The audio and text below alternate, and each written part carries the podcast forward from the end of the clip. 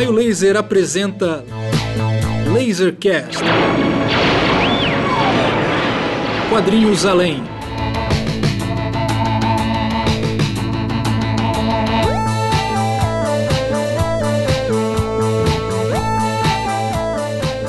Lasercast número 62 começando agora. Depois de um não previsto, porém muito bem-vindo recesso, o Lasercast está de volta é, numa edição em modo resenhão geral, para quem já nos acompanha aqui. Resenhão geral, cada um traz um quadrinho, pode ser lançamento, pode ser uma coisa antiga que leu agora, para comentar. Nesse Lasercast de hoje, eu, Pedro Brant, estarei acompanhado dos Raiucas Raimundo Lima Neto.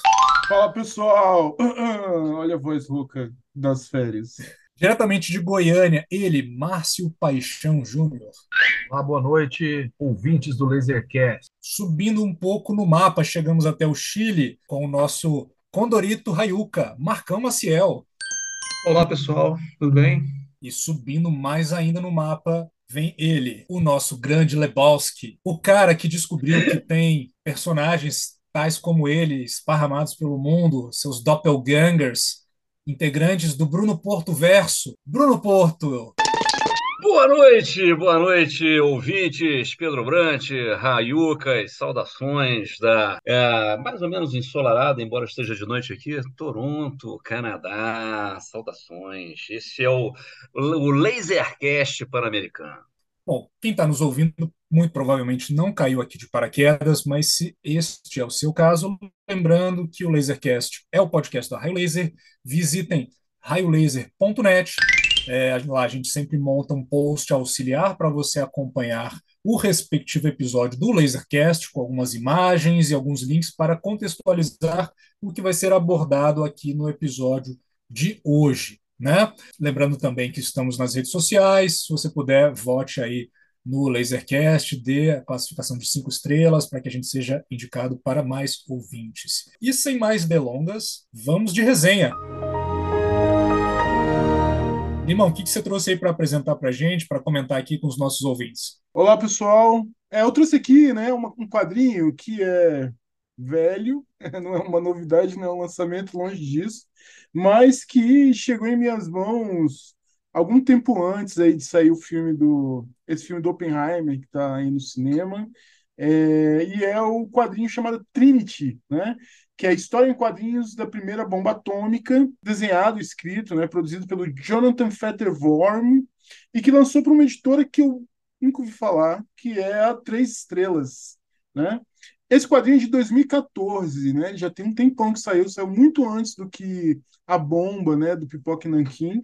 E eu li, justamente porque eu li a bomba do Pipoque Nankin, gostei bastante da leitura, gostei bastante do, do, do, material e achei que era um complemento, né, que podia ser um complemento, e de fato é um complemento bem interessante. A bomba ela conta a história, o arco todo da construção e da implementação da bomba atômica, do projeto Manhattan, de todo o processo, de vários pontos de vista, né, com uma, um olhar todo especial para a questão estratégica do processo que, que, ocorreu, né, do estrategismo militar e político que ocorreu para o lançamento, é, descrevendo um monte de momentos e de capítulos é, históricos desse processo que, que não são lembrados pelo público em comum, assim, né? Uma coisa que você, se você nunca pesquisou, você não vai saber. E também sobre os aspectos físico-químicos da produção da bomba. Tudo isso sob um ponto de vista, sim, antibomba. Até porque o autor é francês, tem uma, uma vivência que ele, que ele conta sobre a, a crescer com um, um, amigo japonês, jovem também, criança tal. Então tem uma relação ali de meio que de tomar as dores do amigo, de certa da cultura do amigo, né? Esse Trinity ele já foca na primeira experiência de bomba atômica, né? Porque antes da bomba atômica em si era necessário que acontecesse a, a, uma, uma fissão controlada, né, que é o que alimenta a bomba, e, essa, e esse experimento se chama Trinity. Né? Tem um campo de, de futebol americano, seja lá que esporte que seja, beisebol, e eles usam esse campo para usar fazer essa experiência, que é uma experiência que podia ter dado errado e ter levado a cidade toda com eles. Mas o Trinity, esse quadrinho Trinity aqui, ele tem um, um foco muito interessante realmente no aspecto é, é, físico do processo. É, é, um, é um quadrinho que ele tem uma essa característica de ser é, infográfico, né?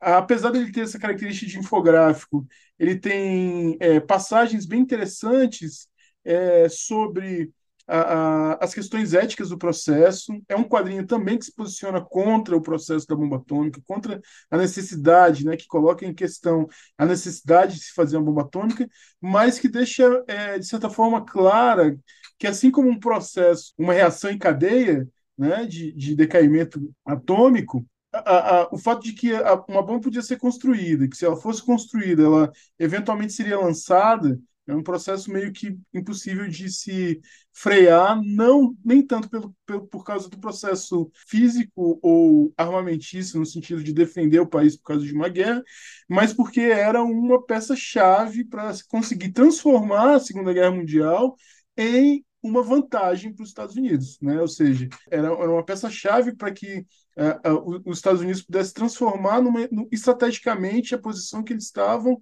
em alguma coisa que fosse garantir o, o, papel deles, garantir o império deles durante o processo que fosse depois dos Estados Unidos. E é por essa razão que ela, é, ela foi não teve como ser impedido. Né? Então, essa mistura de, desses elementos políticos, dentro desse aspecto bastante físico, bastante científico, inclusive é, no desenho, se você tem momentos. O desenho não é um desenho, um grande desenho, não chega perto, por exemplo, do profissionalismo do, do, do Dennis Junk na bomba, que é um cara que já trabalhava em Marvel DC, já tinha uma experiência em trabalhar mensalmente, em lidar com 200 páginas de quadrinhos e fazer arte final, que foi um trabalho muito bonito.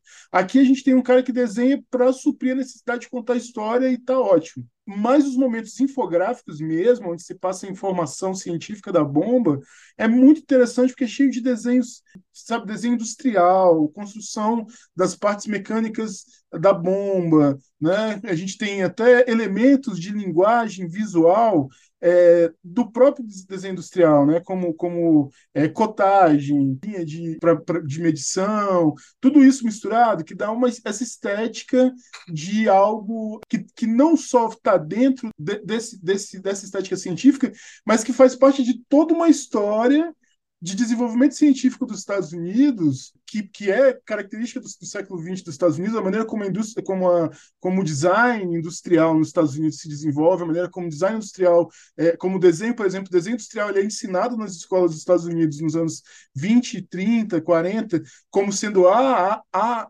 disciplina de arte dos Estados Unidos, né? a disciplina de arte dos Estados Unidos era desenho, era desenho industrial, porque alimentava esse processo de criação de tecnologia, é, e como que a bomba atômica é um grande ponto final, assim, dentro desse plano enorme de, de transformar cidadãos mesmo em criadores de ciência para um, esse plano dos Estados Unidos. Então é um quadrinho muito interessante nem tanto como quadrinho, mas ele é interessante como leitura, né? Ele é um, um, um ele se coloca junto com, com a bomba, assim, se complementam muito bom, de maneira muito boa. Não é um quadrinho longo, é um quadrinho que tem cento e, e poucas páginas, 150 páginas, né? Uh, tem momentos é, poéticos bem interessantes. É difícil realmente. A pessoa tem que não ter coração e alma para fazer um quadrinho sobre bomba atômica e não ter algum momento reflexivo sobre o, de, de, forma que a coisa acontece. Então, esses momentos, apesar do desenho limitado do Jonathan Fetterworm, que é um, desenho, um, um quadrinista que tem experiência de fazer quadrinhos sobre é, coisas científicas, né? Esse quadrinho educativo, de certa forma, tem passagens poéticas, passagens reflexivas bem interessantes. Assim. Foi uma boa surpresa, não esperava que fosse uma leitura, ainda mais depois de ler A Bomba, que eu gostei bastante, não imaginava que fosse ser uma leitura que fosse me prender assim, e ter o mesmo interesse. Mas é um, um, um achado legal. Assim. 2014, faz tempo que saiu, eu imagino que ainda dê para achar por aí, então recomendo quem estiver interessado, quem estiver surfando aí nessa onda do, do Oppenheimer, que eu, eu não, não assisti o filme, não sei ainda se ele é bom ou se ele não é, mas o Trinity tá legal. Eu apoio, apoio essa ideia. Pessoal, antes da gente passar aí para o nosso próximo é, quadrinho analisado aí. Alguém tem algo a acrescentar às falas de Raimundo Lima Neto? Eu, Pô, tô vendo eu... que você está se coçando, né? Levantou. Desmontei o microfone. Sim, Não, eu toquei, eu, eu, toquei na, algumas na páginas. Uhum. Não, eu, Falar de eu, eu olhei. design, falar de design na frente do, do, do, do, do Bruno, cara. Não, eu concordo, eu concordo em gênero, número e degrau é, com o Lima. O, eu, eu não li o, o quadrinho, mas eu vi algumas páginas. Eu concordo, em- embora é, é, você tenha dito, né, não é um desenho brilhante, é muito eficiente, né? Quer dizer, ele, é, as páginas, você tem páginas em que é bem é, divulgação científica, os esquemas, é, é quase infográfico mesmo, né? Você tem algumas páginas que, que, que, que, flertam assim eh, escancaradamente com a infografia, o que é muito importante, quer dizer, o que é muito bom nesse caso, né? É, para explicar o, o- as etapas, a construção. É muito interessante. Eu, eu, eu concordo com isso e, e- e fiquei curioso. Muito obrigado, Bruno. Passamos a bola agora para ele, que já está ali compenetrado, terminando de ler o quadrinho que vai ser analisado no Lasercast de hoje, senhor Márcio Júnior. Mas não era o Marcão? Pois é. Era o Marcão? Era o Marcão? Pô, foi mal. Foi mal. Deixa eu terminar. Era só pra o ver gibi. Me atrapalhou. Não precisa Eu ir tirei a atenção. A verdade está no ar. O gibi que eu peguei para ler, que eu vou comentar aqui, é o Náufrago Morris, lançado pela Comic Zone, agora em 2023. Foi o gibi vencedor do primeiro prêmio latino-americano de quadrinhos, né? Que um concurso feito pela Comic Zone. Não foi o É, segundo, uma- Marcão? Foi o primeiro? Não foi Foi o o primeiro, segundo? foi o primeiro. O segundo vai sair agora. É um, um, um prêmio, né, que foi criado pela Comic Zone, uma editora argentina, tem uma editora francesa e, é, salvo engano, parece também tem uma editora polonesa. Os vencedores foram é, dois argentinos, né? É o Lautaro Fisman, que é o desenhista, e o Pablo Franco, com essa obra chamada é, Náufrago Morris. Em segundo lugar, também ficou um, um gibi argentino e teve, e teve três é, menções honrosas, né? É, uma para o Brasil, outra para argentinos, é, na, na verdade, do- dos Brasil e uma para Argentina, né? Então, digamos que a Argentina ganhou de 3 a 2 da gente. No, God, please, no! Ah, bom, é um gibi sobre, como o nome diz, sobre um náufrago, né? Que é o é, Isaac Morris, um cara que em 1740 ele resolve embarcar num navio chamado o Wager, que fazia parte de uma, de uma é, fragata inglesa que foi enviada para a América do Sul. É, nessa época tinha uma guerra é, Espanha, Espanha e, e Inglaterra e era muito comum, né, que essas duas nações se enfrentassem nos mares, né, fazendo muita muita pilhagem e tal. E esse é, essa ida da dessa fragata para América do Sul faz sentido, né? Porque como o continente era dominado também e também e principalmente pela Espanha, né, fazia sentido esse esse ataque. Bom, é é baseado em fatos verídicos, né? O, o Morris era um, um cara fudido na vida que ele vê nessa tentativa de, de embarcar nesse navio e, e, e para essa aventura uma válvula de escape para ele. Inclusive, o nome, é, Wager, né, em inglês é aposta, né? Assim, então, tinha tudo a ver ele, ele embarcar nessa aventura. Só que eu acho que se ele soubesse o que iria acontecer com ele, ele não teria embarcado nessa não, porque se você pensar em desgraça, cara, esse cara ele realmente comeu o pão que o diabo amassou, né? Eu acho assim, se tivesse comido o, o, o pão, estaria até feliz, assim, sabe? Porque teve que comer outras coisas menos menos saborosas. Enfim, é, não não vou contar o gibi inteiro assim, mas só para dar uma, uma palhinha. Esse navio dele sofre um naufrágio, os caras vão parar numa ilha. É, bom, se o Chile hoje já é um país é, que tem muitos espaços vazios, tal, é, pouco habitados, imagina naquela época, né? Assim, eles é, sofrem naufrágio e vão parar na, na costa do Chile. E eles chegam numa ilha e eles é, resolvem fazer uma. é, eles fazem um, um veleiro com o que sobrou do navio original. Eles, eles é, fazem um, um, veleiro improvisado. eles, é, navegando com esse veleiro, eles descobrem uma, uma, uma outra ilha que tinha mantimentos, assim, tinha água, tinha carne e tal. E eles é, abastecem o veleiro e alguns ficam na, na, na ilha para buscar mais mantimentos. Mas o que acontece? Os caras do veleiro vão embora e deixam, e deixam o Morris e os amigos dele lá, literalmente a ver navios. E aí, cara, vai ter um sem número de provações, uma coisa realmente impressionante aí a, a, resiliência dessa galera aí em sobreviver, eles são capturados por índios. Eu, quando li a primeira vez, eu até é, anotei aqui algumas impressões, que foram as seguintes. Sem ritmo, alternação com páginas contemplativas que parecem lançadas a esmo. Mas relendo agora para esse podcast, eu mudei um pouco de opinião, assim. Eu consegui enxergar uma aventura mais, mais coesa, assim, mais bem, bem amarrada. É, uma outra questão também que eu tive que mudou bastante é em relação à arte. Quem puder acompanhar a arte pela internet, vai ver que é bastante carregado, assim, uma, uma pintura a óleo, assim, bem pesada mesmo.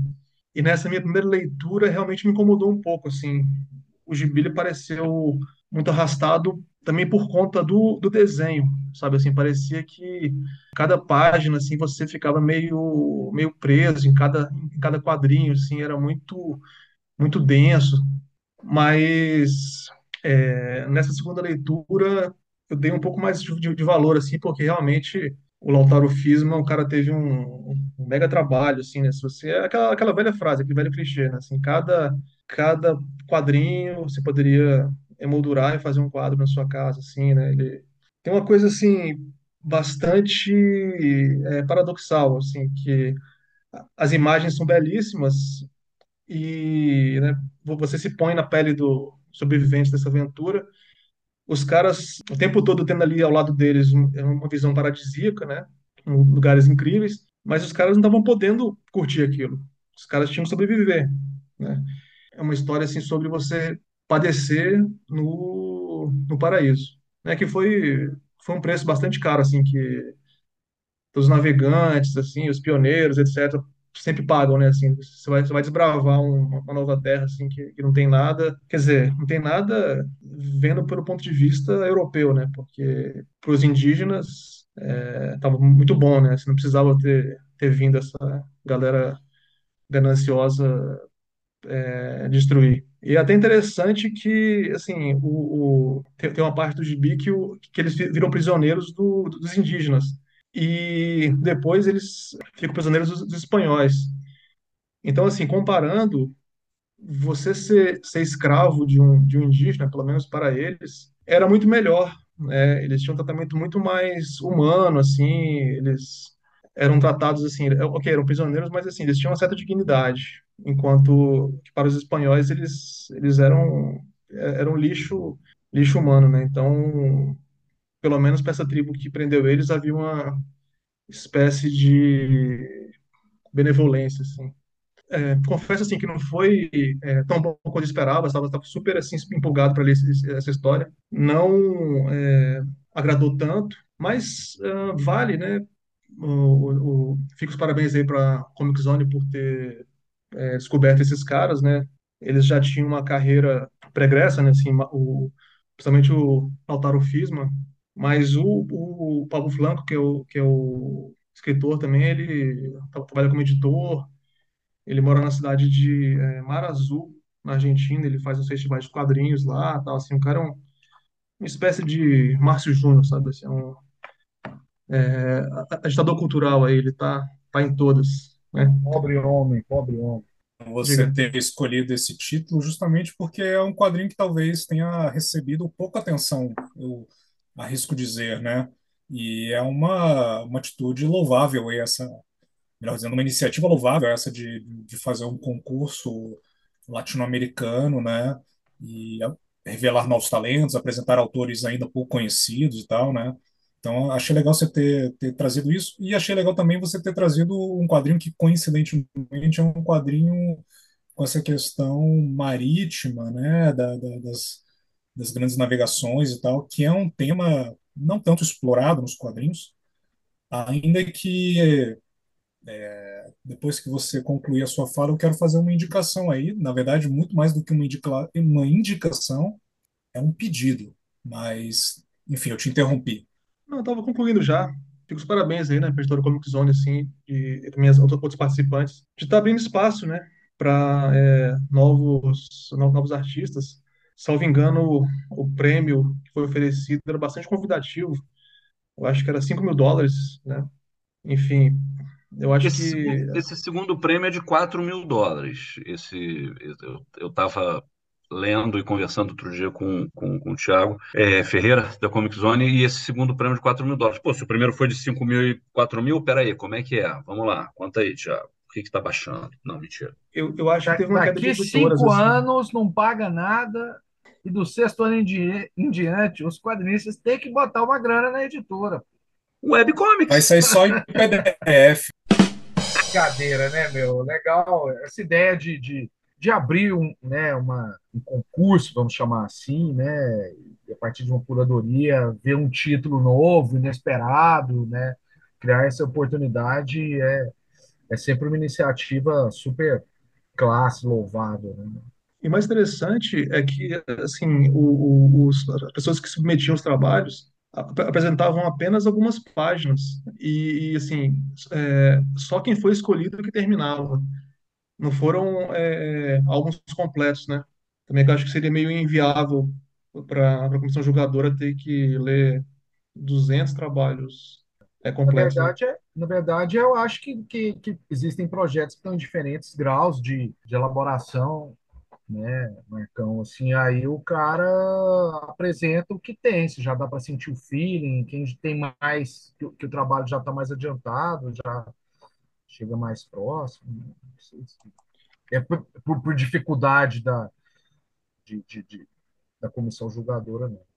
E só para concluir, é, o Alfonso Morris venceu na categoria Graphic Novel e a outra dupla também de argentinos que venceram, venceram na, na categoria é, quadrinho de gênero, né, que falando sobre é, guerra civil, né? Não, não a guerra civil da Não, Marvel, né? não faça. Pô, pô, Né, pô, enfim. guerra civil, guerra civil. É isso aí, Limão, lembrando aí o saudoso 1004. Salve, Choquito. Então, antes de você fazer a, a recomendação marítima, é, que é legal, eu que eu preciso fazer um trocadilho que o Marcão não fez, porque ele fez várias coisas com, né, com é, ficar vendo navios, né, e tudo mais, mas ele não não falou que o náufrago no final ele morre. Agora, Desculpem, desculpem, desculpem, o não foi spoiler, foi só trono- trocadilho. Olha, Está em- vocês, está vocês, vocês combinaram isso nos bastidores, porque essa piada é marcônica, só pode Sim. ter como autor Marcos Maciel de Almeida. Como ela saiu da sua boca, Bruno Porto? Vocês combinaram nos bastidores. Não, e, e só para não parecer spoiler, porque o Bruno ele não leu o gibi, né? Então, assim, pessoal, é, isso não foi spoiler, não, tá? Assim, é, ignorem, ignorem. É, ele não morre. Hein? É. Hein?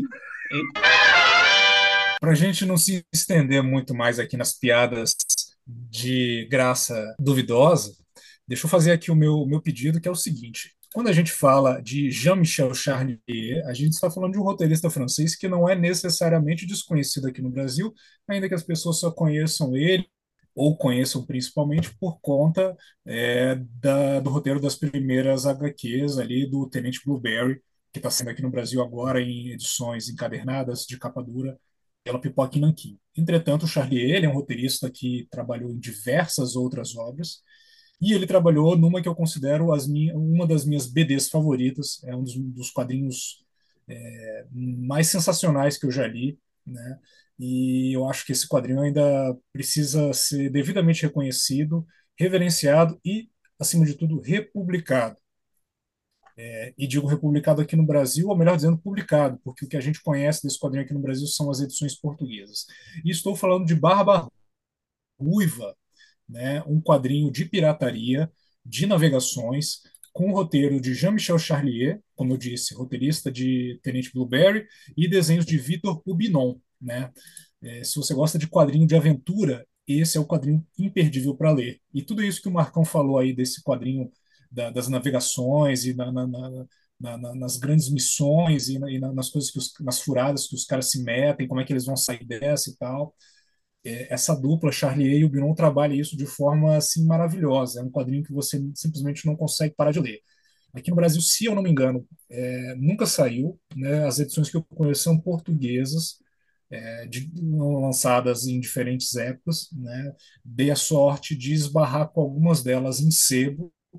Né? Comprei e me apaixonei assim a primeira leitura. Eu acho que esse é um dos grandes quadrinhos que a gente tem que redescobrir, especialmente quando a gente está falando de quadrinho de aventura.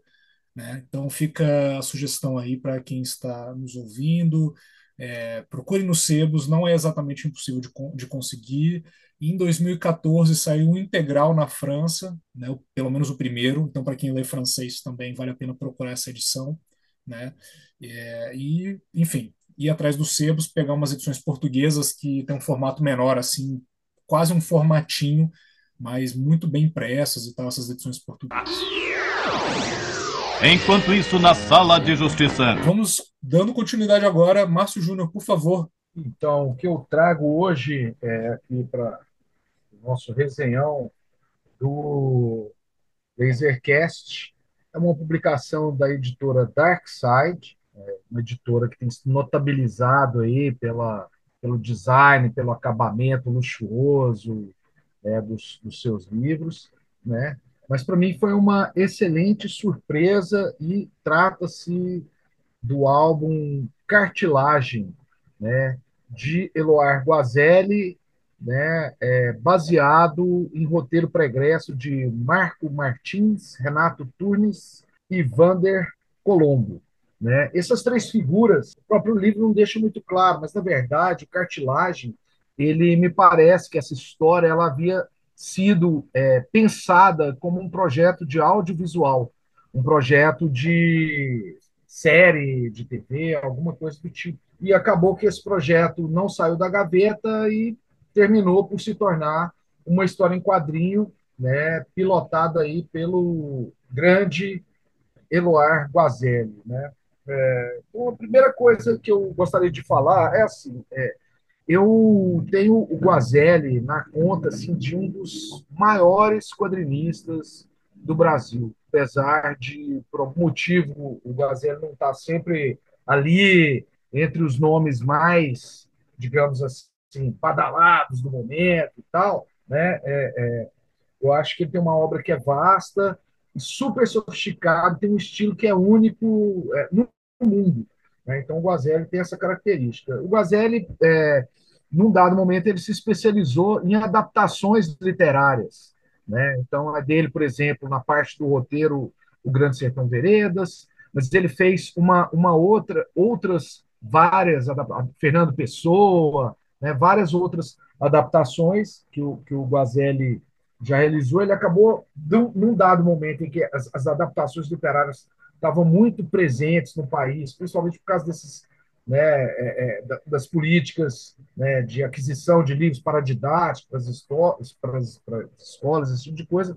Guazelli acabou se, se, se tornando uma, uma figura, e é dele, para mim, um dos grandes álbuns de quadrinhos feitos no Brasil de todos os tempos, que é o Caput, né, que é, para mim, é uma obra-prima, adaptação do livro histórico sobre o nazismo, lá do Uso Malaparte, que é brilhante. Bom, dito isso, o Guazelli está aqui né, fazendo cartilagem e ele tem uma relação pessoal. É, é, é, o livro é da Dark Side, que de certa forma tem um recorte, uma editora que possui um recorte voltado para para o terror, sobrenatural, suspense, esse, esse tipo de coisa. E é, o Cartilagem é um quadrinho que, em certa medida, pode ser lido como uma obra de terror.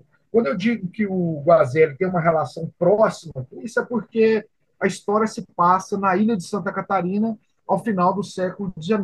E o Guazelli tem uma ligação muito próxima com Florianópolis, inclusive está morando é, por lá e tal. E, e, e, ele me disse, inclusive, assim, que né, isso ajudou né, é, é, ele na composição dos visuais, ele tem uma relação próxima, né, mesmo antes de se mudar para lá, mas, mas isso ajudou na, na, na criação dos visuais da, da história. É, o Cartilagem é uma história que é assim, muito potente, porque ela abrange várias coisas, né? Como eu disse, é uma história que se passa na, na ilha de Santa Catarina ao final do século XIX e tem ali, obviamente, uma certa ilha de pescadores, né? Existe um casal ali, né? Onde o, o, Miguel é pescador e a Isabel dá à luz, né? Um casal de gêmeos, um casal não, né? A, dá à luz a, a gêmeos, mas que possuem, são gêmeos siameses, né? Eles são ligados, um caso clássico desses de gêmeos siameses. E isso vai disparar um conjunto de, de um impacto naquela comunidade que está colocada ali, né? De forma assim é, sobrenatural, isso vai ter um impacto. O preconceito vai se aflorar né, na, na, naquela, é, é, naquela comunidade. Né? E aí a gente vê vários, vários aspectos. assim a, a, história possui muitas camadas. Né? A mãe, né, essa, essa Isabel, ela falece né, ao, ao dar à luz a esses gêmeos. Né, uma, um conjunto de circunstâncias vão se passando, e aí, para mim, é, não tem como eu eu, eu tratar desse, dessas questões sem, sem dar spoiler. Eu acho que esse é um quadrinho que vale muito a pena ser lido. Mas olha só, o, o livro ele se articula em capítulos que são justamente assim a mãe, o pai, os gêmeos, a parteira, o padre e o médico, o doutor. Né? Então, isso né, pega esse recorte ali de Santa Catarina, aquela sociedade que estava ali, né? mas que pode ser expandido. Porque no Brasil, a gente tem é, é, é, o fato dessa terem nascido esses gêmeos siameses, que foram tratados como aberrações, né? eles ficam pensando assim, mas por que, que eles nasceram desse jeito? Isso é o que? É um castigo divino? Isso é um problema? Né? Ao mesmo tempo, quando o médico não, fala assim, olha, isso é um fenômeno que acontece, é possível fazer uma cirurgia, etc, etc. Né? É, é, isso também vai surgir né, com, como um discurso cientificista, mas que continua eivado de preconceito, né? A questão das mulheres ali, né, tem uma trama entre a mãe, a parteira e etc, né? É, o preconceito que, que, que, permeia tudo, essa questão da mulher também é, é, é, trabalhada dentro dessa história, né, que é uma história muito dramática e dolorosa, assim. É, é, então, eu acho que esse livro ele carrega, é, ele é capaz de jogar de levantar, né, numa narrativa que a princípio tem esse teor sobrenatural e tal, esse clima de horror, né, é, é, ela é capaz de, de, de, trazer muitas questões com as quais a gente ainda se debate. E é muito interessante ver né, como essa construção do, do imaginário né, de Florianópolis, né, a Ilha das Bruxas e tal, essa presença, né, a figura da parteira como uma potência da comunidade, mas que ao mesmo tempo é questionada, e tal, né? Essas questões estão todas envolvidas nesse quadrinho aqui de uma forma muito interessante, muito sagaz. E tem essa questão do Guazelli, né? A maneira como ele é, é, cria um fluxo narrativo, né? Para quem conhece o trabalho do Guazelli, o Guazelli é um, é um artista muito singular e versátil, né? E ele e que também tem uma relação, né? E aí eu preciso dizer isso, porque a gente já conversou e ele fala disso, por exemplo uma relação, é, digamos, econômica também com os quadrinhos. Né? O, o Guazelli é um diretor de arte premiado, ou seja, é cineasta, é ilustrador, é um desenhista de, de, de, mão cheia, é artista plástico e tal. Né? E aí, quando você conversa com ele, o Guazelli, mas dentro de todas essas atividades que você desempenha, né? o que é a coisa mais complicada de A coisa mais complicada, e a que remunera pior, são os quadrinhos. Os quadrinhos estão lá na, na ponta do, do, né, do, na ponta, assim, à beira do precipício, quero dizer, né? E, e, o Guazelli, ele, ele é capaz de fazer essas coisas. Eu me lembro de um ano, assim, eu não vou lembrar exatamente os números, ele chegou para mim assim, falou, não, esse ano eu desenhei 500, 700 páginas de quadrinhos, né? Então, assim, pô, como que o cara faz 500? Porque ele falou assim, ah, para isso ficar economicamente viável para mim, eu tenho que desenhar muito e tal. E, ao mesmo tempo, cara, isso cria, né, é, é, criou nele, e ele desenvolveu um estilo que é de uma capacidade de síntese que é que para mim é brilhante. Assim, o traço dele é muito fluido, você sente ali a, a caneta, a pena flutuando sobre o papel, o modo como ele articula, né, é, é, é, é o claro e o escuro, né, o preto e o branco, é, é criando volumes e, e, e, e, um espaço de composição na página, assim que você olha aquela página, são poucos elementos, mas aquilo é impressionantemente impactante e belo. Né? Aqui o livro é em preto e branco, e ele ainda tem uma, uma segunda camada, tem o preto e branco, o traço e as manchas negras né? de grande volume na página, mas ele também adota aqui um cinza intermediário, né? que vai compor visualmente a página, o jeito como ele pensa os, os, os quadros, o vazio dentro dos, dos quadros, né? como que um quadro flui para o outro, é, denota um artista que tem uma, uma, uma peculiaridade e uma maturidade muito grande, né? que, que traz para mim essa questão do Guazelli como um dos grandes quadrinistas brasileiros. Né? É, então, o cartilagem, para mim, é, é, mais uma prova disso. Né? Ainda que, por exemplo, eventualmente, aí traçando um, um, um paralelo, ele, ele, mais ou menos recentemente também, ele lançou um outro livro é, pela Companhia das Letras, se chama A Fronteira, se não me engano, o roteiro é da Larissa Veríssimo, Fernanda Veríssimo. Né? O do Luiz Fernando Veríssimo? Eu acho que é filha, eu acho. Posso estar falando uma bobagem, mas eu acho que é. E que, assim, esse A Fronteira também é um quadrinho super bonito, exuberante, onde o Guazelli, inclusive, lança a mão de. Aqui é o cinza, lá é um vermelho mas que o roteiro não funciona tão bem. Aqui o, Guazelli conseguiu né, ser fiel a esse projeto que foi previamente escrito por, por esses caras aqui para um, um projeto audiovisual e que não vingou, né? E com a liberdade, ele se apropria disso para criar uma narrativa que tem um, um caráter muito autoral, muito sugêneres.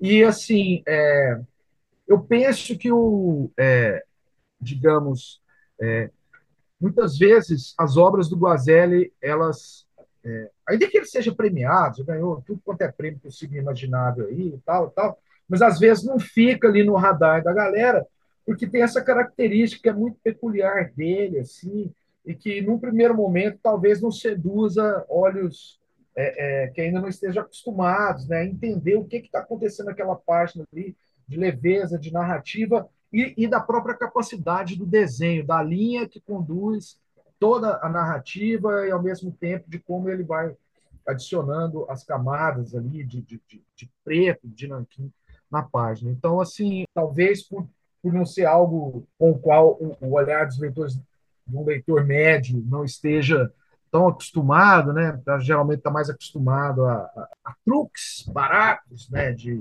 infinitos detalhes e achuras infinitas e cores né, picaretas capazes de impressionar um, os mais jovens, né?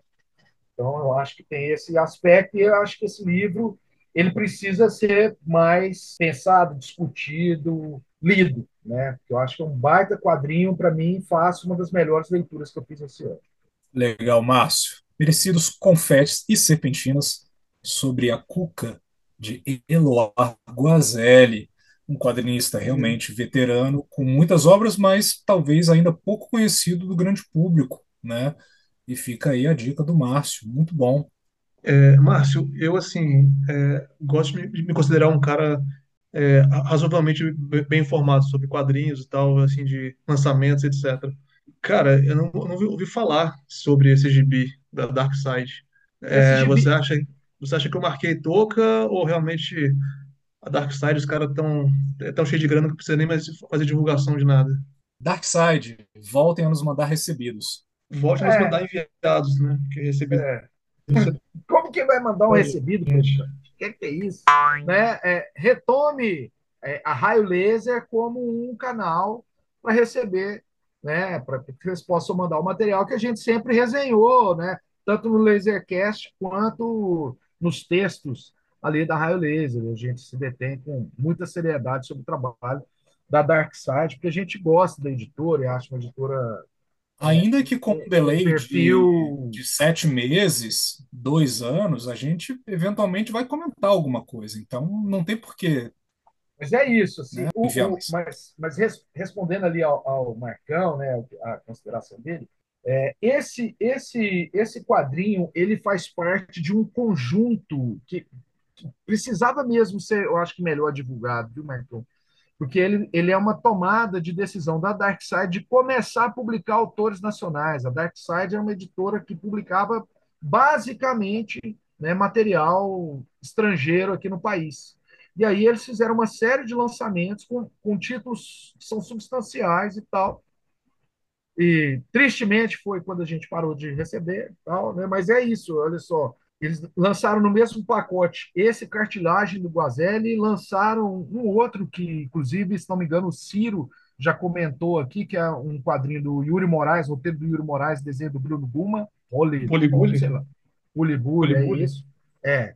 é. E lançaram também um terceiro de um quadrinista que é super promissor, assim, que eu acho que tá, já está arrebentando, já chegou chegando, que é o Jox, né? Ele tem um, um, um, um, livro que foi lançado, eu esqueci o nome do livro, porque eu ainda não li, não tem, é, é, com o roteiro do Rafael Calça, né, e desenho do Jox, né, o Jox, que agora acabou de lançar também uma baita graphic novel pela, pela editora Veneta, e que também abrilhanta as páginas da incandescente Mil Grau. Né? O Jox também está lá. O Jox é uma das grandes promessas, é um dos quadrinhos mais interessantes que eu tenho visto por aí. Mil Grau! É, só para ter informação o, completa, o, o, o gibi chama-se O Fim da Noite. Isso. Acho que essa iniciativa da Dark Side é excelente, é louvável, mas é preciso trabalhar esses títulos aí, que para mim foi surpreendente, assim, por exemplo, ah, ver o Guazelli no Dark Side, eu me lembro quando ele falou a primeira vez, foi no Gibirama aí, no ano passado, ele falou, ah, gibi de terror pela Dark Side, que demais, né? E a, e a melhor coisa foi que esse gibi se, se confirmou aqui, esse, é, esse, esse livro se confirmou um quadrinho de excelente, assim, que eu, que eu gostei muito. E, e Márcio, é, isso que você falou do, do Guazelli, assim, tem que se virar nos 30 para conseguir se manter com o gibi e tal. Eu lembro claramente, cara, naquele FIC 2018, que ele era um palestrante e ele estava desenhando durante a palestra. Ele falou assim: Ó, oh, pessoal, me desculpem aí e tal, mas assim, eu, eu tô nessa mesa aqui, mas vou ter que ficar desenhando porque assim, senão eu não consigo dar conta dos meus prazos, essa coisa assim. Então, realmente, né, não é moleza não, viu? Mas é o Guazelli, quem conhece sabe qual é. Bruno Porto, o que você traz para o nosso resenhão geral do Lasercast? Eu trago o volume 2 do The Human Target. o volume 1 um eu incluí na, na, minha lista de melhores leituras do ano passado. Depois eu acabei. Então, vocês, né, aqui embaixo está tá linkado aqui no, no post esse texto, né, que eu teci vários elogios. Depois eu acabei sendo convidado aí no, no, na resenha do Confins do Universo para falar sobre o mesmo livro, falei também, é, porque eu realmente fiquei muito impressionado. Na verdade, o que a análise que eu fiz, a resenha que eu fiz, foi do volume 1 dessa minissérie em 12 episódios. O volume 1 uh, é, reunia os, três, os seis primeiros episódios, o roteiro é do Tom King e a arte do Greg Smallwood. E se você leu, ou se você já viu, se você leu a resenha, ou se você já viu, é uma arte espetacular e uma história bastante interessante para um personagem que é que havia sido esquecido completamente, que é o, o alvo humano, que é um personagem da, da, década de 70, que é um cara que não é um super-herói, ele habita no universo dos super-heróis, ele abriu e na Ebal ele era publicado como aquela história que ficava no final da, da, do gibi, e ele é um, é um mestre do disfarces, ele é um detetive e ao mesmo tempo guarda-costas, é, nesse segundo volume a gente descobre que ele ainda faz umas coisas assim, até, é, digamos assim, ilegais, né?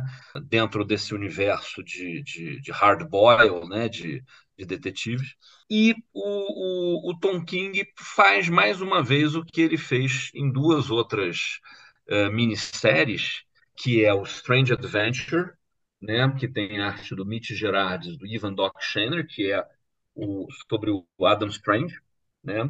E do uh, Senhor Milagre, né? Que é com o, o também com o Mitch, com o Mitch Gerardes. Ele pega personagens, digamos assim, um pouco estranhos ao universo da DC e ele cria uma história curiosamente ou não, né, você tem sempre a, a questão da Liga da Justiça no, ao fundo dessas histórias, né, é, e ele faz isso fora da cronologia.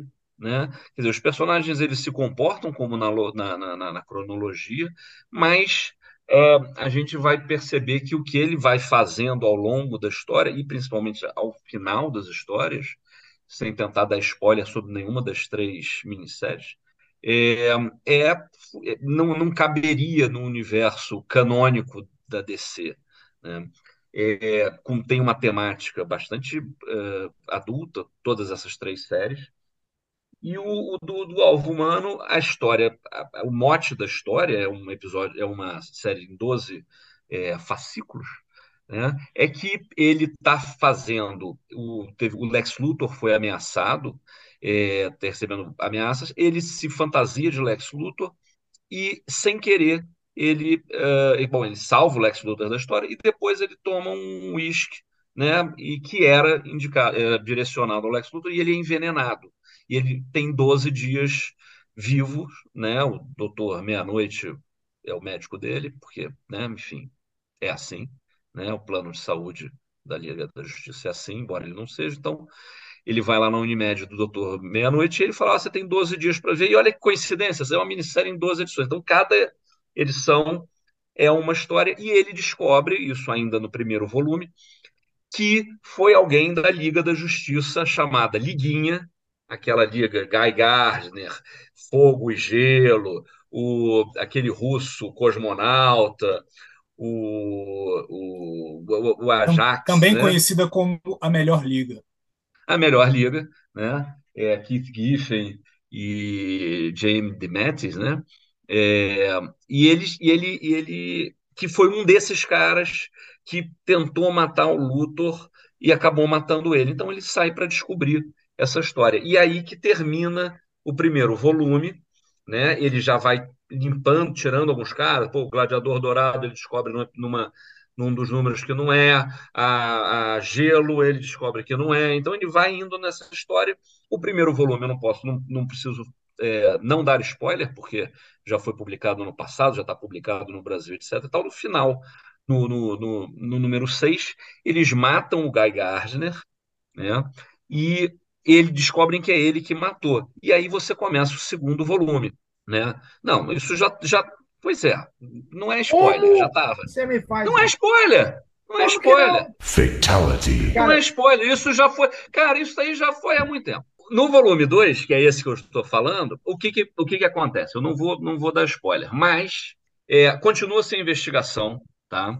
É, e você vai, em termos da história, eu acho deu uma caída para o primeiro volume. Ou então eu fui com muita sede ao pote, porque o primeiro, os primeiros seis, os primeiros seis números da minissérie foram sensacionais, tanto em história quanto da pegada da arte. É, o, o Greg Smallwood pinta digitalmente, é uma coisa fabulosa, tem uma pegada que casa perfeitamente com essa história de detetive particular, né? Quer dizer, você está vendo uma coisa meio anos 60, 50, parece croquis de arquitetura, um traço bem solto, cores fabulosas, você nunca mais, você nunca vai ver um, um pôr do sol como o de Greg Smallwood, né? E no segundo volume, essa arte continua esplendorosa, porém, eu acho que a, ele já devia estar cansado, entendeu? Então, em alguma, alguns, algumas coisas, isso tem muito também a ver com a escrita do Tom King, é praticamente aquela repetição de quadro com muda o balão do diálogo, muda um detalhe da arte tudo mais, né? E o Tom King, ele dá uma, uma, uma virada na história, tá? assim como nos outros dois que eu mencionei, né? o, o, o Stranger Things e o Mr. Miracle, tem plot twist no final, então Márcio Júnior tinha que ficar chateado com a, com a morte do Guy Gardner. Será? Entendeu? Né? Mas talvez não, quem sabe? Enfim, tem plot twist no final e é um plot twist, assim como nas outras duas, que eu vou usar um termo técnico, tá? Quer dizer, encaralha a porra toda. Para com essa porra aí, meu irmão! Do, do, do, do que seria uma cronologia da DC, tá? Então, continua uma história muito boa, tá? Continua uma arte espetacular, mas não é o final que você esperava, não é o segundo é, a, a, sequência do que você esperava para aquele primeiro volume de história. Agora, é, um, é, é, é muito bem montado, é muito bem feito, entendeu? E se você, né, é, caro ouvinte, gostou do, do, do, do Stranger Adventures, gostou do, do Senhor Milagre, é, que o Tom King escreveu e que o Mitch Gerard é, fez, você vai gostar muito disso aqui. Tá?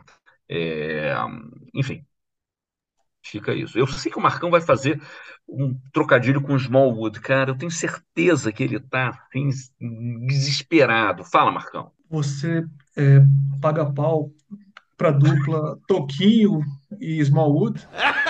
Aí, tá vendo? Tá vendo? É Toquinho e pauzinho, pode falar, Marcão. eu não quero a paternidade dessa piada marcônica que eu mesmo criei.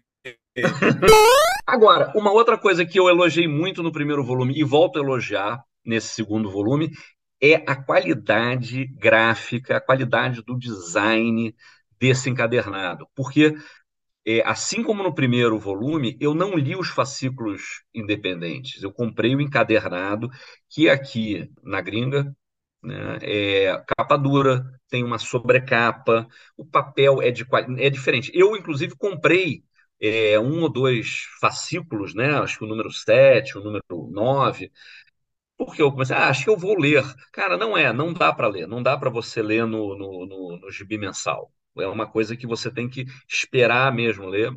É, as capas do Greg Smallwood, tanto no primeiro volume quanto nesse segundo volume, são espetaculares e é um dos raros casos em que você tem uh, uma, umas outras convidados para fazerem capas variantes e as capas principais são muito melhores do que as capas dos convidados, embora tenham enfim, coisas muito legais, pegadas interessantes, coisa do colecionador, mas eu vou dizer que é, as capas principais são melhores. Vale, se puder, quem puder comprar esse encadernado importado, tiver interessado, faz uma diferença brutal na leitura. É, hein, Bruno, você está falando aí que isso não é spoiler, mas a verdade é que esse gibi é um embaço de achar aqui no Brasil, cara. É um gibi de, dessas. É um encadernado, capa normal da Panini para ir para a banca e tal, e é, é, tá, tá complicado, cara. Assim, eu não sei porquê, né?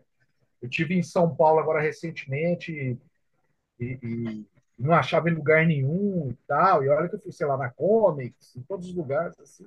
E perguntava, ah, tem o tal do Robo Humano aí, pá, os caras ficavam nessa aí, né? De dizer que é uma jogada da Panini, sei lá que jogada é essa e tal.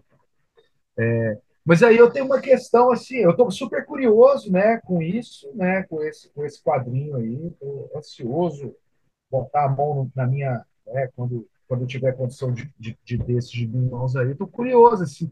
Viu Tom King aí é, é, ele é uma espécie de um, um, um, roteirista que é super badalado hoje nesse mainstream norte-americano é, mas, ao mesmo tempo, sim, para mim, ele funciona sempre numa certa trave. Assim, eu vejo muito maneirismo, sabe? Uhum. Assim, eu li o uhum. Visão, pô, legal, uhum. mas não é aquilo tudo. Eu li o Isso. Senhor Milagre, ah, bacana, mas não é aquilo tudo. A coisa que eu mais gostei dele, assim, que eu li recentemente, foi a também 12 partes, foi o Horse Chat, né? Pegando lá o personagem do Watchmen. É interessante uhum. também, foi a coisa que mais me, pá, me deixou ali pô, ligado, achando legal. Mas o final também, não sei se, se a minha leitura foi inadequada, mas, mas assim, não, ainda não chegou, né? Que ele fala, pô, esse cara fez aí o, o gibi e tal, e pá, né? E aí, assim, cara, visualmente, tudo que eu vejo desse, desse alvo humano, esse, esse Greg Small, ele tá mandando pra caramba todas as amostras da arte são muito legais, que tem essa coisa né, que remete a um pouco a tradição da ilustração norte-americana, ilustração uhum. editorial, né? Assim, é o cara vai beber na fonte dos grandes ilustradores, né? Publicaram tudo quanto era revista né, dos Estados Unidos, né? Da Reader's Digest até a Playboy, assim por diante. Né? Esse, o desenho dele parece que carrega muito essa referência visual, que é uma coisa que eu acho muito bacana. Então, esse aí, estou é, é, curioso para ler. Vamos ver se dessa vez esse Tom King faz o gol, o gol mesmo. E se o Guy Gardner Morris ou não Morris, né? Pra ficar no horror do episódio. E o Guy Gardner é Philip Morris ou não Philip Morris? Não, é, é isso mesmo, é isso mesmo, Márcio. É legal, legal é, é, esse, esse, esse feedback, né? O, o, mas tem, tem isso mesmo. Eu acho que o Tom King. Eu não sei, eu, eu confesso que eu não li muita coisa do gibi dele, uh, digamos, os periódicos, né? O gibi normal. O, o que as coisas que eu peguei para ler dele são essas minisséries. E aí, como eu te falei, depois de um tempo, você vê que tem um, um maneirismo, como na verdade é uma indústria, né? Então, um cara é chamado para escrever aquilo, é, ele está escolhendo esses personagens. É, a dedo, né? Quer dizer, ele pega um personagem, um Adam Strange, que é uma ficção científica meio louca, um cara que é detetive, guarda-costas. O, o Senhor Milagre, que é aquela coisa do Jack Kirby que nunca encaixou direito na, nas coisas normais da DC, né, na coisa da Liga da Justiça, embora, inclusive, na Liguinha tivesse um, um momento de Oberon, Big Barda, etc. e tal. Né? Eu acho que ele pega isso e, e, são, e são os caras que são safos, né? Quer dizer, ele pode fazer o que ele quiser com aquilo. Uh, ele, como é de novo, tem uma temática adulta, tem sexo, tem tortura, tem violência, é, dá para você fazer isso, né? E, não estou falando só do, do, do, alvo humano, não, estou falando das outras duas também. É, ele consegue fazer isso que não seja uma coisa muito chocante.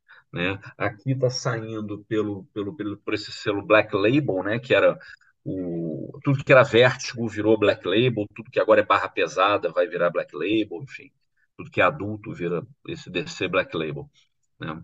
É, não sei, é, é, é eu, eu, é legal sair no Brasil, é uma pena, enfim, não está dentro dessa questão do mercado brasileiro é, ter um, um, um, um álbum dessa qualidade aí no Brasil para esses personagens. Se você tivesse falando do não, né? Batman. Hã? Não precisa não, tá? Bom tamanho de gibizinho ali. Para porque é exatamente, tá não é isso? É, é gibi de banca, não, gibi de banca. Só falta construir banca. Duro, cacete. é, é. E, e, Fala aí, Pedro Brant. Senão Fala aí, Pedro Brant. O que, que você traz para gente? Segura, cara. Não sei. Pessoal, é o seguinte, é, eu li dois quadrinhos recentemente e, coincidentemente, encontrei alguns paralelos entre, entre as obras e achei isso muito interessante. Não me interessa aqui no meu comentário falar muito sobre o enredo, do diz esses quadrinhos, eu quero falar muito mais das sensações que a leitura me trouxe, né? Estou falando de O Começo do Fim, do francês Marc-Antoine Mathieu, que saiu pela Comic Zone, né? É, é uma HQ que, dependendo de como você estiver lendo, você pode estar tá vendo a, a, capa, né? O começo do fim, número um, ou o fim do começo, número dois, né? Isso pode não fazer sentido para o nosso ouvinte que está nos escutando neste exato momento. É, se for o, o seu caso, de você que está nos ouvindo, eu diria para você visitar o nosso Lasercast de número foi o resenhão número 659, episódio 59. Maravilha, muito obrigado. É, eu acho interessante fazer essa referência porque o que eu quero falar um pouquinho agora é quadrinhos é, que eu considero que trazem uma coisa muito criativa, um lado de invenção da arte de fazer quadrinhos. Então, o que interessa aqui é como esses autores manipulam a mídia quadrinhos a narrativa gráfica, que dialogam, quadrinhos que dialogam com a questão dos sonhos, do sonhar, e não estou falando, logicamente, de Sandman. Né? Por quê? É, o começo do fim é um quadrinho que ele, logo de cara, você já sabe do que o autor está falando, isso fica bem explícito ali, logo na, nas primeiras páginas, que ele está falando de, de um personagem que está sonhando. Né? Então, é, a gente é apresentado a toda uma engenharia é, de uma criação que mexe com com, vários arquétipos, posso dizer aí, da, é, da psicologia, né, como as questões do, dos espelhos, de você ver tudo ao contrário, de trás para frente, com o próprio surrealismo, como um movimento artístico. Né. Então é muito interessante você ver isso colocado na linguagem dos quadrinhos, né, é, de uma maneira extremamente inteligente, com uma arte é, muito bem construída em preto e branco, que é a arte do, do Marc-Antoine Mathieu, E eu acho uma coisa muito interessante aqui, porque os locais aonde o personagem, né, o nosso protagonista aqui em questão, que é o Julius Correntan Akefak, os lugares aonde ele visita são lugares que nos remetem a, a, a metáforas para a própria mente, né? que são a, uma residência bagunçada, a cama desfeita, a louça para lavar, e uma grande, uma grande central de arquivos onde estão é, armazenados dezenas daqueles armários de arquivo, né? O personagem ele trabalha num local dessa forma. Tirando isso, a gente vê muitos prédios de apartamentos com muitas janelas, então tem muita essa questão do escaninho das memórias e de como essas coisas podem ser difusas, como essas coisas podem nos trair. E ele coloca, talvez, de uma forma quase matemática e até um tanto cartesiana essa questão das coisas ao contrário, é, né? ainda que ele também tente subverter isso, logicamente, né? porque o que interessa aqui é essa questão do, do sonho e daquilo que a gente sonha e depois, como, como a gente conversa com alguém, a gente consegue, de alguma maneira, sistematizar. Né? E esse quadrinho eu acho ele, achei ele muito interessante, especialmente para quem gosta de quadrinhos enquanto linguagem. Se você é um leitor casual de quadrinhos, talvez esse quadrinho não vá reverberar contigo. É, eu acho bom deixar isso bem claro. Não acho que seja um quadrinho para todo mundo. Né? Eu acho que ele funciona melhor para quem, de certa forma, tem esse interesse de explorar as possibilidades linguísticas, melhor dizendo, a linguagem dos quadrinhos. Né? É, até onde a gente consegue ir com isso aqui. Né? É um é quadrinho para quem gosta de exercitar isso. Paralelamente, ao começo do fim do mundo, que saiu recentemente pela Comic Zone, e vale lembrar, eu não, não acho que eu não comentei isso ainda, é, ter, é, a terceira obra que a editora lança desse autor, né, é, com, com esse mesmo personagem. Então, se você leu o número 1 um e o número 2, é, você já sabe o que esperar no número 3. Se você gostou dos números anteriores, certamente você vai gostar desse aqui também. Né? E se você, como eu, pegou só o número 3, que é esse daqui, que é o terceiro, que a Comic Zone publica, é, vai sem medo, que você consegue desfrutar disso daqui da mesma forma. Indo um pouquinho para o passado, um outro quadrinho que eu acho que dialoga de uma maneira interessantíssima com essa questão dos sonhos e como isso é representado numa HQ é essa obra chamada O Bebê de Vampir... Eu falo Bebê de Vampirella, desculpa. É, confundi, confundi as crushes. Eu também. É o Be Bebê de Valentina, né? É, essa obra, eu tenho ela em álbum, né? Saiu pela LPM, originalmente, deixa eu pegar aqui a minha cola. Originalmente no Brasil, a primeira edição saiu em álbum pela editora LPM em 1988, né? É, só que eu só fui ler essa obra quando eu a comprei pela segunda vez. E por que, que eu comprei a mesma obra duas vezes? Porque eu encontrei ela é, num irresistível formatinho, né? E quando eu vi isso, eu falei, cara, não acredito que saiu em formatinho, deixa eu dar uma conferida nisso aqui. Uh, e a redução de tamanho não impacta é, em nada de maneira negativa o álbum original, tanto que eu li em formatinho, né? É, é um quadrinho que eu elegi para ler em filas de postos médicos e situações bancárias ou qualquer outra situação que eu tenho que encarar uma fila. É, e concluí a leitura na manhã de hoje, né? É, justamente numa fila e foi uma leitura muito interessante porque também aconteceu comigo aquela questão de você voltar ao que você leu no passado, que de repente você não entendeu muito bem, não reverberou na época. E é o caso comigo com os trabalhos do Guido Crepax. Eu lia isso daqui quando era mais novo e eu não entendia muito bem isso daqui. Né? Me, me, me carecia de uma certa bagagem, é, especialmente cinematográfica, eu diria, mais do que quadrinística, para sacar isso daqui. E o que o Crepax, autor, né, o criador da Valentina, autor aqui da obra em questão, nos coloca, é uma obra extremamente onírica, ela parece um sonho, porque as coisas funcionam na chave do sonhar.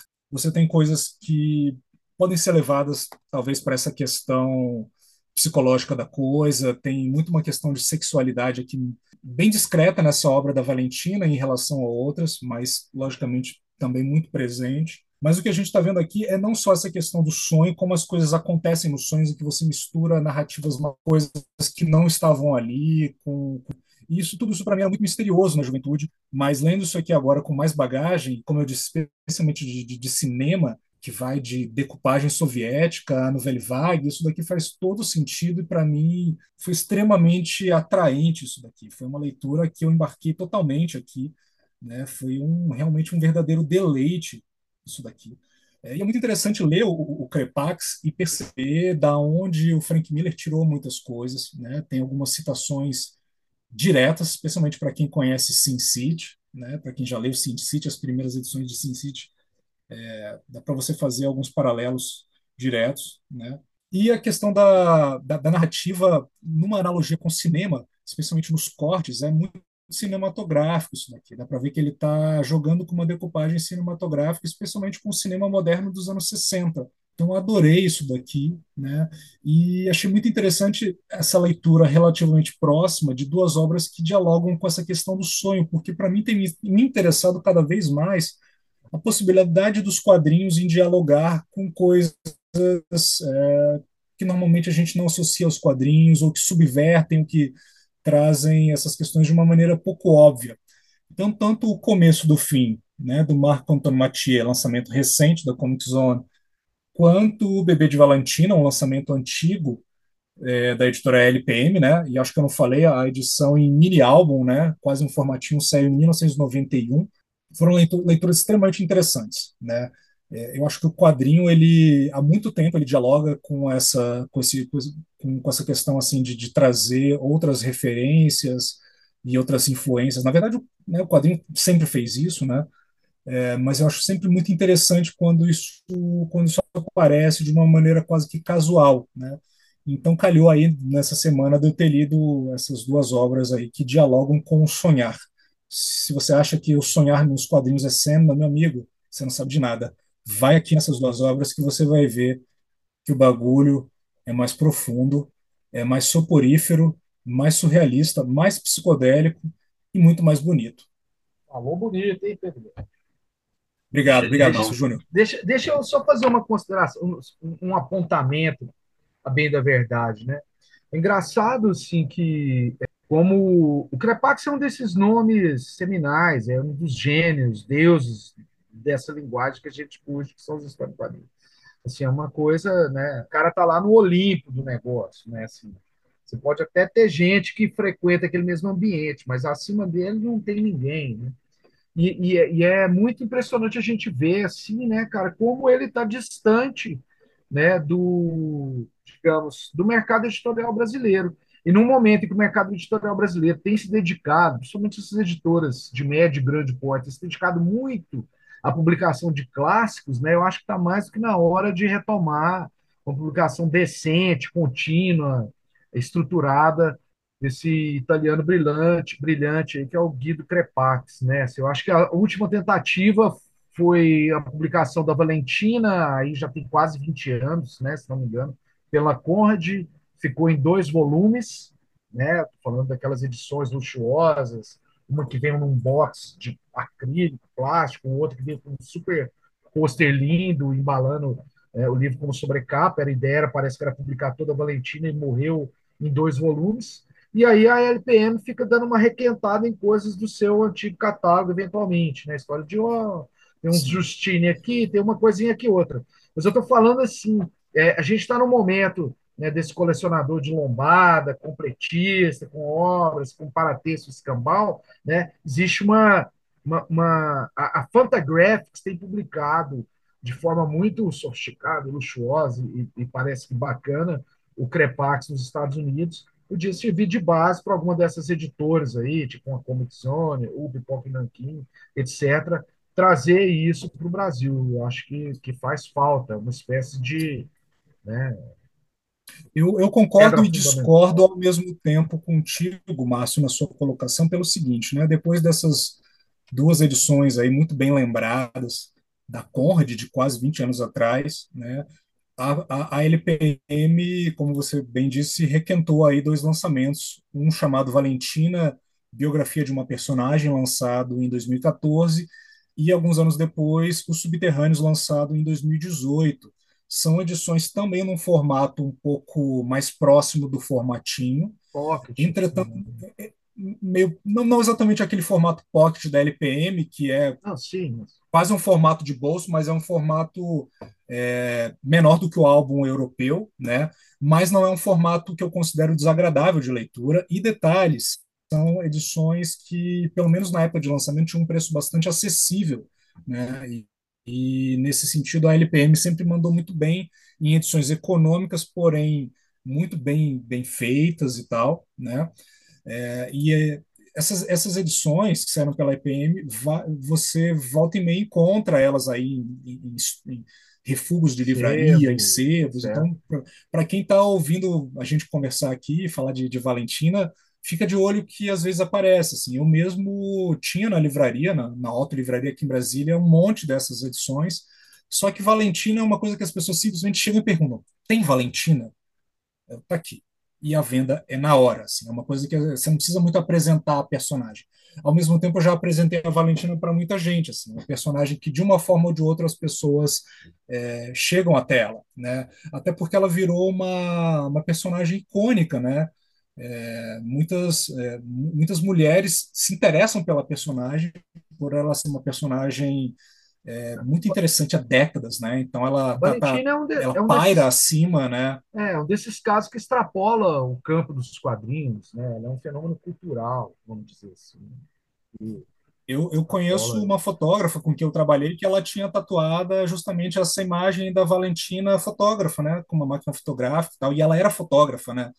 Então, eu acho difícil de sair do Brasil Mas é isso, assim. material, é que, assim, é muito extenso, né, assim, é- e, assim, a gente está numa, numa fase, assim, que as editoras estão com uma, uma- um caráter muito completista, né, assim, então, sei lá, vou lançar é, o combate cotidiano do é, ah, no volume só. Ah, vou lançar o Blueberry em, completo em quatro volumes, Então, né, é esse o caminho mesmo, é isso que, que, que tá rolando. não sei, acho que teria que ser uma coisa, é, é é muito grande, assim, né, acho que não, Ah, tudo é muito não- grande, mas aí você, você, você cria, né, por exemplo, e eu estou falando não só da Valentina, né? Eu estou falando, por exemplo, o Crepax tem uma obra que extrapola a Valentina em muita coisa, né? Tem os livros eróticos, ele tem as adaptações dele, cara, de clássicos é, é, é, do terror, por exemplo, né? Uma das, olha, um personagem, eu já falei isso muitas vezes, assim, né? que, por exemplo, o Drácula como personagem, ele renderia um episódio nosso aqui, tranquilo, que são muitas encarnações, grande parte dela de, de ótima qualidade, e, e- e, assim, a, a, a versão do Drácula, do Guido Crepax, é um, é um caso à parte, cara, é um negócio fabuloso, e tem Drácula, tem Frankenstein, tem Médico Monstro, ou seja, tem um livro dele sobre jazz, tem- quer dizer, o cara tem uma obra bem como você ir articulando coleções e tal, né? Eu acho assim que, que, infelizmente é, o nosso mercado ele é, pegou essa coisa assim do tipo, ah não, se lançar um tem que lançar tudo. É, o- a, a editora que eu acho assim um, que, que foge um pouco desse esquema e que eu acho que está pegando um caminho legal é a Figura, né? Por exemplo, tá saindo essas, essas coleções do Sérgio Top, mas você não tem expectativa de que ah vai sair tudo, sabe? Esses caras vão lançando aos poucos, tal assim. Eu acho que talvez que o, o caminho seja esse, né? Porque assim, o, o leitor às vezes ele tem essa coisa, não, tem que ter tudo, sabe assim, e, e isso atrapalha, isso é meio assim, Isso não é é leitor, né, cara? contraproducente. Isso não é É isso que eu ia dizer. Eu acho esse, esse pensamento muito bobo, né? É coisa de, de é leitor leitor. de revistinha. Ai, a Conrad não terminou tal mangá. Foda-se, meu amigo. Enquanto tá durando, você tá É curtindo, entendeu? lógico, malandro. Cara, Não, mas é olha só, coisa, isso, olha é, isso, é, isso é postura de quem nunca entrou num sebo e pegou um número aleatório, leu e curtiu, e depois, cara, se eu conseguir o resto, massa. Se eu não conseguir, valeu por isso daqui. Cara, quadrinho não é lombada, não é, sabe? Parem com isso. Mas olha só, às vezes isso aí também vai depender de, do, de como o, o álbum é licenciado para publicação no Brasil, né? Você não consegue ah, dizer, ah, não, eu só quero lançar os últimos Asterix, eu só quero lançar... os-" Não, não, tem algumas coisas que o cara te obriga a lançar todo, né? Tanto que aquela demora em você lançar os últimos Asterix, ou os novos Asterix, era um pouco sobre isso. né? Não, O não é, não é o que ser caso do Crepax, né, Bruno? Não o é o, então, Crepax. não é o caso do e nem, ou seja, nem- ó, vamos Agora- deixar as editoras aí que tem a bala fazer o gibizinho do Guido Crepax numa boa. A gente vai ficar feliz, porque isso é um material. Está lançando muita coisa legal, mas está lançando também um monte de bobagem, como se fosse clássico. Não é clássico e se Então, nenhuma. isso é uma discussão Então, para gente. né? Isso Pô, é uma discussão séria aí. que a gente tem que ter ao Se vivo, porque ao vivo não, gravada, né? Porque a gente fica trocando essas ideias no nosso grupo particular, mas isso é uma questão importante para se discutir, entendeu? É, dessa, dessa, dessa, de alguns resgates que você olha e fala, cara, mas isso é para quem? Né? Não, Quer dizer, a é. relevância. Aí- Agora, peraí, deixa, deixa eu só fazer uma coisa. ainda é um cara que é o cara mais radical hoje. Você pegar um gibi que o Crepax fez há 50 anos atrás e for ler hoje, ele dá uma surra na juventude espertalhona que acha que está fazendo. Até porque o Crepax era um mestre que trabalhava a subversão em quadrinhos. Ele não era um cara que se dizia subversivo pelo fato de não saber fazer o feijão com arroz. Bem louco. Agora, se você está interessado, caro ouvinte, em Guido, em Gui- Guido Crepax e Valentina, eu recomendo o texto Valentina para Além do Erotismo, do nosso Marcão Maciel, publicado na Raio Laser. E o link está aqui.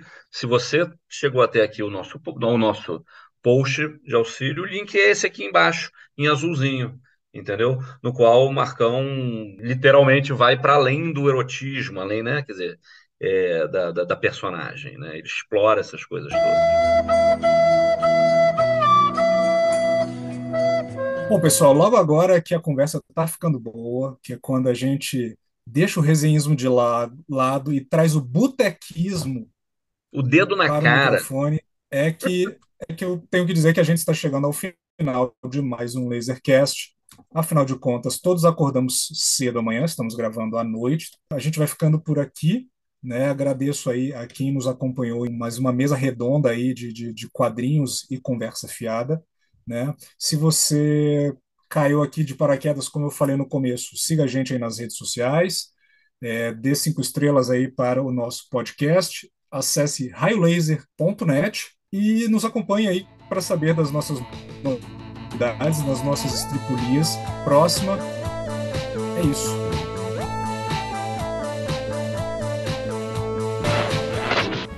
Raio Laser é Ciro Inácio Marcondes, Pedro Brant, Márcio Júnior, Marcos Maciel de Almeida, Dandara Palankoff, Bruno Porto, Lima Neto. Edição do Lasercast, Éder Freire e Gustavo Trevisoli. Mídias sociais, Ed Tenório. Diagramação e design, Bruno Porto e Poliana Carvalho. Acesse raiolaser.net.